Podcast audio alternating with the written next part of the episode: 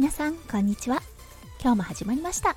オーストラリアから毎日お届け数秒前より元気になれるラジオです。このラジオでは弓嫁が感じたオーストラリア生活嫁ママ目線のハッピーライフの作り方身軽になれる幸せメガネの作り方へーほーふくすをリスナーさんとシェアをしてハッピーピーポーを作っていこうというチャンネルです。パーソナリティは私弓嫁です。今日は12月11日土曜日ですね。皆さんどんな週末土曜日の午後をお過ごしでしょうか？弓嫁の住んでいるオーストラリア本当に寒いです。今年の夏。びっくりしてしまいます。はい。今日も分厚いソックスとアウターを羽織らないと外にはいられないような状態です。ねえ日本は寒い冬になりそうでしょうか？はい今日だったんですがまずとっても嬉しかったことがありましたのでそのシェアをさせてください。今朝メッセンジャーに一通のメッセージが来ていました。それが弓嫁のラジオを本当に初期の頃からずっと聞いてくださっているリスナーさんからのメッセージでした。タイフの初期設定のお名前となっていたので今までどんな方が聞いてくださっているのかわからなかったんですがはい今日つながりました。おそらくね初期から聞いてくださっている方だったので YouTuber 夫翔ちゃんのサロンメンバーさんの方かなとは思っていたんですがはい今日 Facebook でつながることができました。本当に嬉しかったです。やっぱりねすごいご縁ってあるなーって思いました。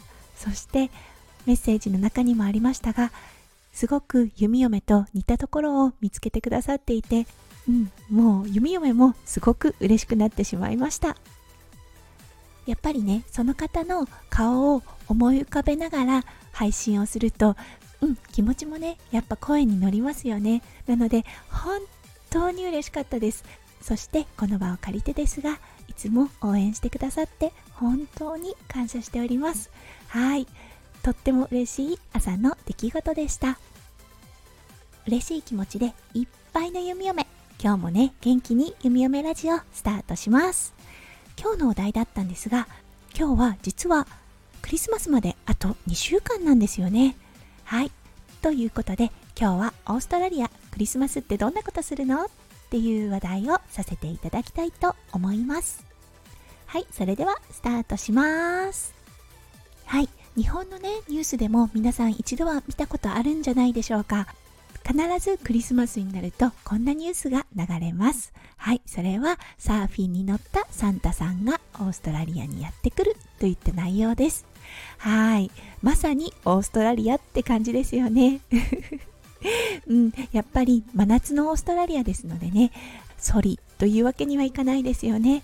ということで乗り物を考えた時にオーストラリアらしさが出る乗り物といえばやっぱりサーフィンだったんでしょうね。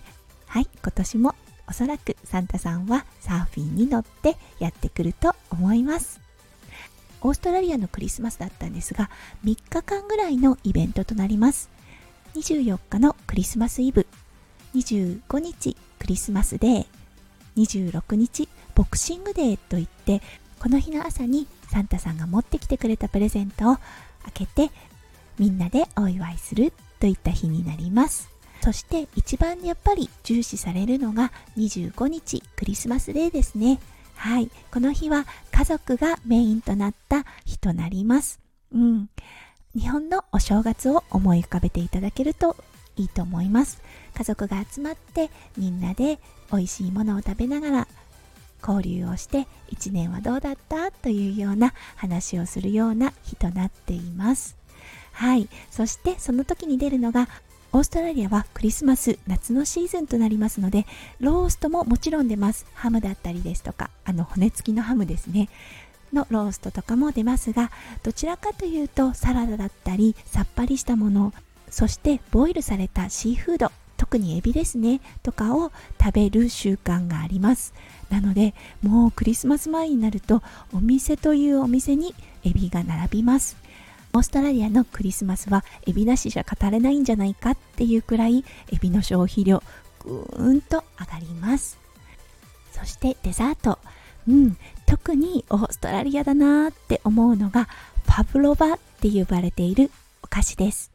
これ焼いたメレンゲをベースにしてホイップした生クリームを詰め様々なフルーツを飾り付けてある結構ね見た目が豪華なデザートとなります。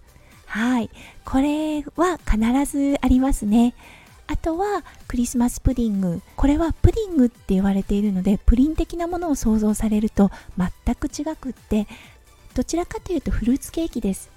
フルーツケーキにカスタードをかけてアイスクリームを乗っける方もいます。そうそしていただく。そうデザートはこんな感じです。あとはチーズプラッターがあったりおつまみがいっぱいあったりしてもう朝からね晩まで飲み食べそして喋る。そんな日になっております。うんいかがだったでしょうか？やっぱりね日本とちょっと違ったお祝いの仕方になってますよね。今日はクリスマスまであと2週間ということだったのでオーストラリアはどんな風にクリスマスをお祝いしているのかっていうお話をさせていただきました。皆さん最後までお付き合いくださってありがとうございます。はい。そして余談ですがオーストラリアのデザートクリスマスデザート本当に甘いです。はい。弓嫁実はこのクリスマスに出てくるデザート昔はとても苦手でした。うんまるでねお砂糖を食べているかのような感覚に陥ったものですなのでね日本の美味しいクリスマスケーキが恋しい今日この頃です。はいそれでは皆さん引き続きどうか素敵な週末をお過ごしくださいね。弓嫁オーストラリアより心からお祈りいたしております。はいそれではまた明日お会いしましょう。弓嫁ラジオ弓嫁でしたじゃあねバイバイ。